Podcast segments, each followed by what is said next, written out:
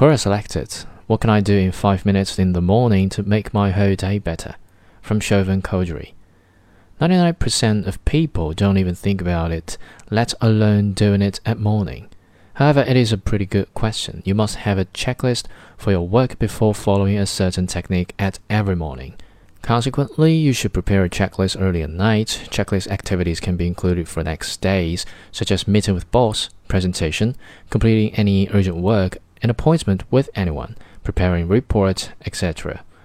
If you're a student, your checklist can be attending college or university class, doing group study, preparing an assignment or project report, do part-time job, and so on. So next morning, read your checklist which you have prepared earlier night.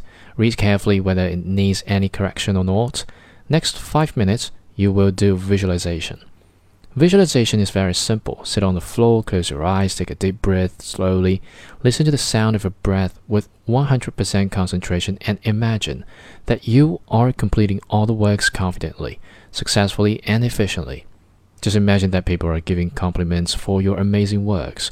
You are happy to finish all the works. Overall, you will require only 5 minutes to do visualization, but that is an extremely superb technique which you can follow in the morning to make your whole day better.